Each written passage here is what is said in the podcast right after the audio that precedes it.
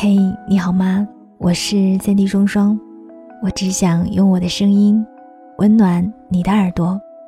我在上海向你问好。如果一定要用一本杂志来诠释青春的话，我会选择《艾格》，里面的一些或甜蜜、或心酸、或虐心的言情故事，寄托着女孩们无处诉说的心事与幻想。艾格的节目已经在喜马拉雅上线了。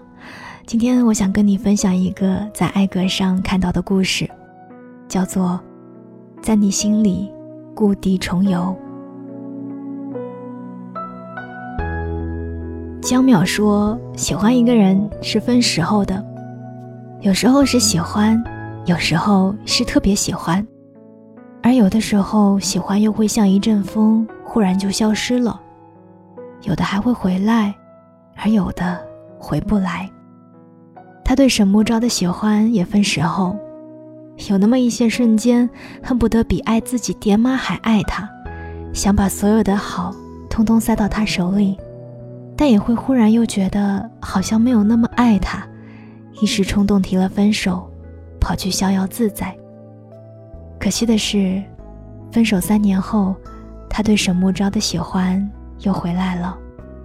他在回国的飞机上，坐在头等舱喝一杯雪莉，刷微博刷到他十七分钟之前更新的照片。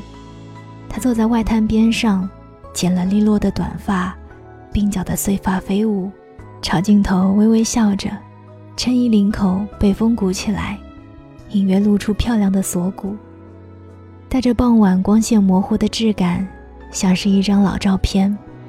他忽然想起记忆里的他来，从大一开始，他就一直长发，整日素面朝天。他们在一起的四年，他从来没有提过要剪短发。他还以为他永远都不会去尝试。江淼还记得分手的那一天，他整个人埋进长发里，哭得肩膀颤动。他现在才觉得自己当时特薄情，也特混蛋。因为他噙着泪问他：“过去四年算什么？”他说：“算往事吧。”回上海以后，江淼开始每天往外滩跑。他都想好了，如果遇见沈木昭，他就装作旧情人偶遇，请他吃顿饭或者喝杯咖啡。但是他一次也没有遇见他。他知道他公司离外滩不远，却不好意思直接找上门。最后他想了个办法，联系大学同学来个同学聚会，就可以光明正大的见到他了。李树达说：“他这就是典型的犯贱。”他只笑，但不反驳。在国外那一年，他很少想起他，但是一回到上海。那些与他有关的往事就扑面而来，梦里梦外都是他。二零零九年，江淼念大一，日子忽然轻快起来，大部分的时间都是睡觉、上课、打游戏，不像高中那样日日分明，过得有一些混沌。室友们晚上熄灯后聊天聊得火热，他多是聊姑娘，有的上了大学分手了。有的变成了异地恋，而他才想起自己整个高中都用来读书，竟没有谈过一场恋爱，连喜欢的姑娘都没有，这说出去 挺丢人的。这年岁没有谈过恋爱，没有人会觉得你矜持和纯情。江淼决定要在大学里，一定要好好谈一场恋爱，有必要的话谈几场也可以，毕竟要弥补高中的缺憾。很快，他就遇见了沈木昭，没有什么特别的桥段，就是有一天隔壁班同学李树达外出跟异地的女友约会赶不回来，他帮忙顶替点名。沈木昭作为辅导员助理去寝室点名。第一天，他躲在厕所里假装洗澡；第二天假装睡觉；第三天，终于还是被他发现了。你到底是江淼还是李树达？这是他对他说的第一句话。江淼从被窝里露出眼睛，只觉得这个姑娘长得真好看呐。最后，他老实交代，并保证绝对不会出事，沈木昭也就放了他一马。第四天，李树达回来了，他一早就关了电脑，穿戴整齐，还喷了点发胶，坐在桌子前等沈木昭来点名，却只等来了辅导员大叔。那时候，蒋淼才知道沈木昭只是顶替三天，而他隐隐觉得。这一切好像符合天时、地利、人和。简单而言，就是最俗气不过的缘分。江淼费了很大的劲才搞到了沈木昭的 QQ，他跟情场老手李树达请教追女生的秘诀，李树达就四个字：死乞白赖。他就是这么追到现在的这第六个女朋友的。江淼深以为然。于是展开攻势，每天早晚安的关心，时不时在食堂和图书馆中偶遇。两个月下来，连食堂大妈都知道他在追沈木昭了。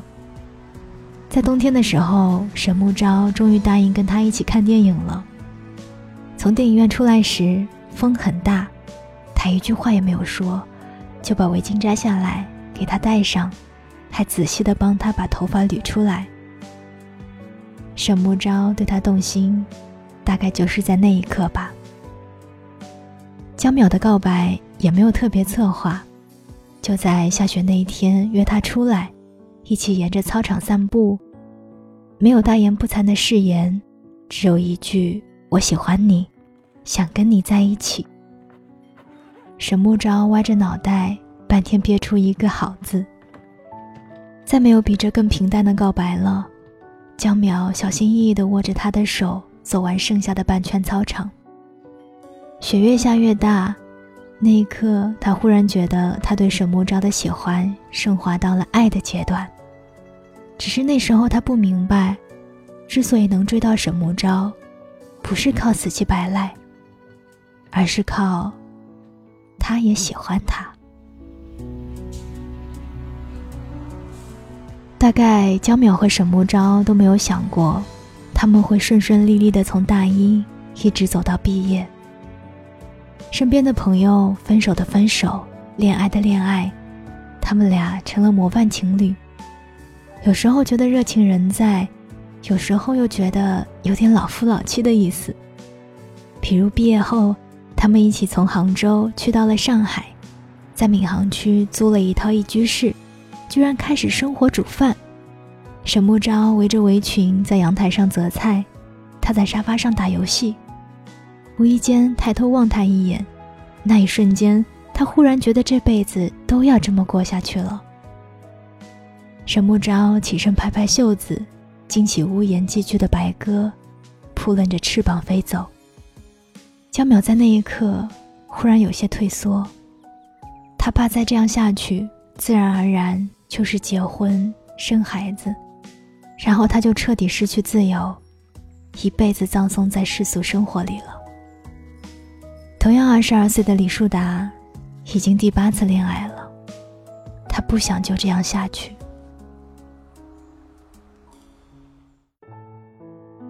那天晚上，他翻来覆去睡不着，眼前浮现着沈木昭戴围裙择菜的样子。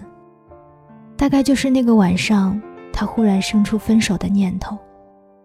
一个男人一旦生出分手的念头，那就是十头牛也拉不回来了。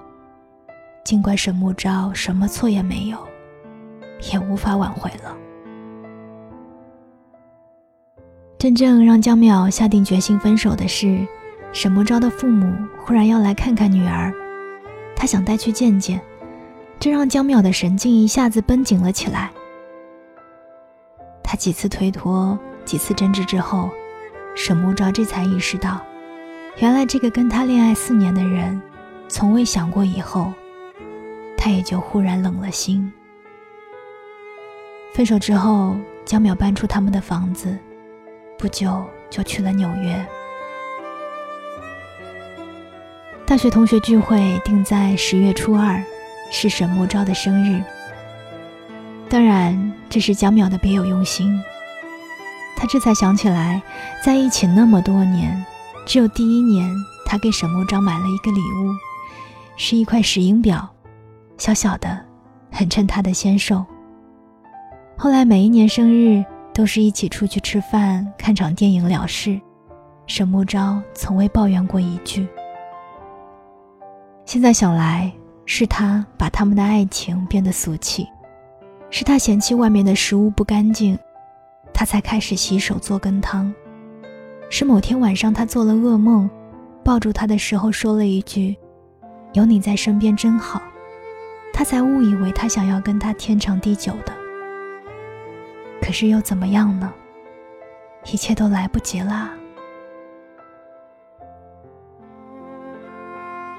聚会那天晚上，江淼等了很久，才等到加班赶来的沈木昭。一进包厢，他就看见他了，目光在他脸上停留了一秒钟，又朝众人抱歉的寒暄：“迟到罚酒三杯。”有人举起酒杯给他。江淼站起来：“我替他喝。”众人目光在他们之间徘徊，完美的笑了。他有些窘迫，补了一句：“ 怎么说也爱过一场。”这句话并没有多高明，只是他知道沈慕昭不会喝酒。众人愣了片刻，李树达带头起哄，把酒杯给他，喊着：“待喝就要 double。”沈慕昭微微一笑：“不用了。”他优雅地举起酒杯，一饮而尽。江淼尴尬地坐下来，沈木昭在他身侧不远处坐下，他的目光。始终没有离开过他，但他却一次也没有看他。跟同学们摇骰子、喝酒、唱歌，笑起来有细微的鱼尾纹，很美。聚会进行到一半的时候，浪子李树达忽然掏出戒指，单膝跪地，跟身边的不知道第几任女友求婚。大家激动的鼓掌，那场面实在是惊心动魄。因为江淼清楚地记得，曾经李树达说过，要三十岁才考虑结婚。现在距离三十岁还有五年。江淼喝了一杯酒，想：哼，原来浪子也有收心的时候，原来是遇上让他心甘情愿收心的人。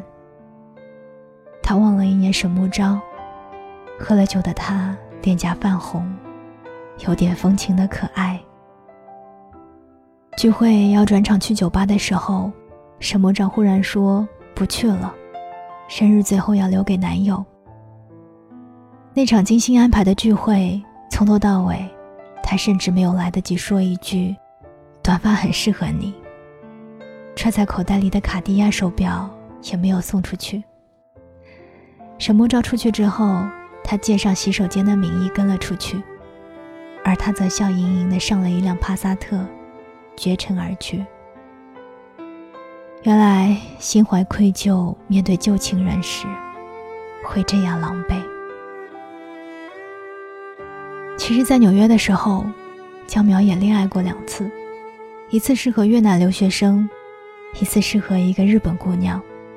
每个交往都不超过三个月，因为他们不仅不想跟你结婚，甚至觉得恋爱六个月都嫌太长。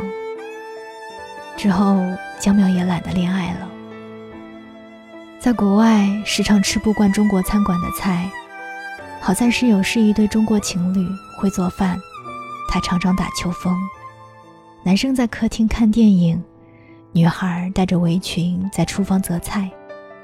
江淼站在客厅里望过去，忽然想起沈墨昭来，有些怀念，也有些心酸。聚会过去一个月，上海气温骤降。江淼在外滩跟朋友吃火锅的时候，遇见沈墨章和她的男友，还那么巧的成了邻桌。他犹豫了几秒钟，跟他打了招呼，他才注意到他。沈木昭跟男友介绍他是他的大学同学，男友礼貌的打招呼。席间，沈木昭背对着他，再也没有任何言语。只是吃到了一半，沈墨照脱了外套，不经意露出手腕。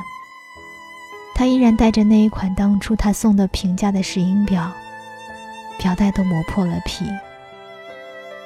江淼的心如同面前翻腾的红油火锅，明明呛得他快要掉眼泪，却只能拼命告诉自己不能哭。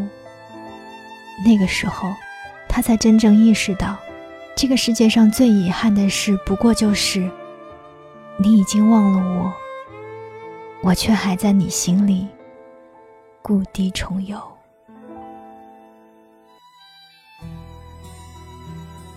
我是三弟双双。我想每个人的青春里，都有一个难以忘却的身影。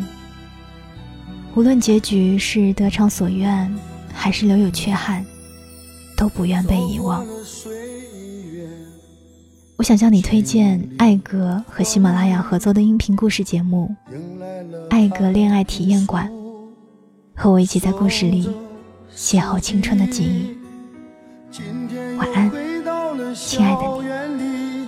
转身宛如又遇见了你，那时的我，当初的你，回忆起是那样的甜蜜。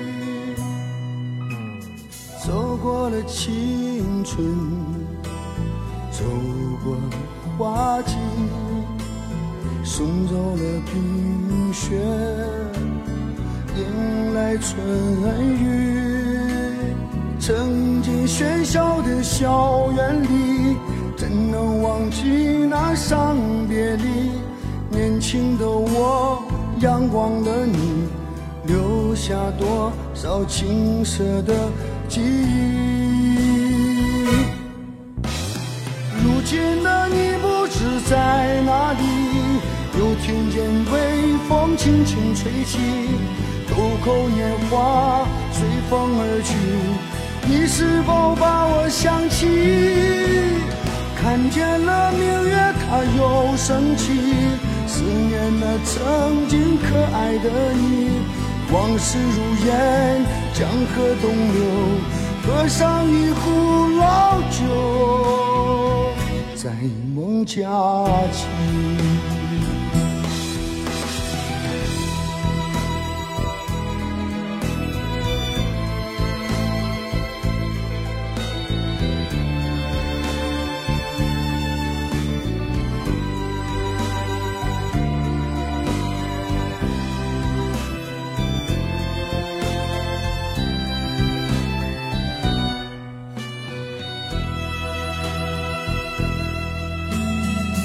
过了青春，走过花季，送走了冰雪，迎来春雨。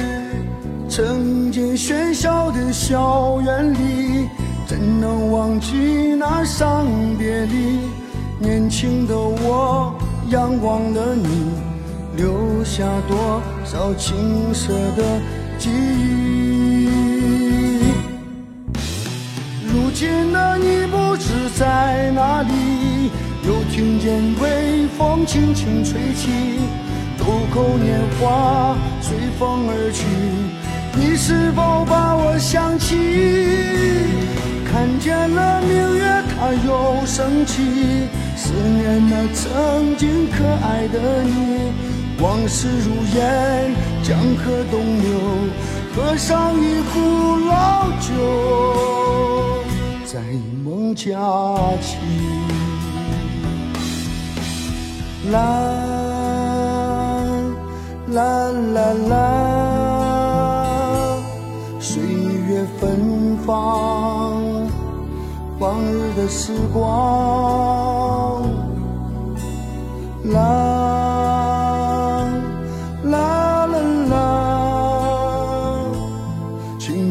的记忆，荡漾的旋律，啦啦啦啦，岁月芬芳，往日的时光，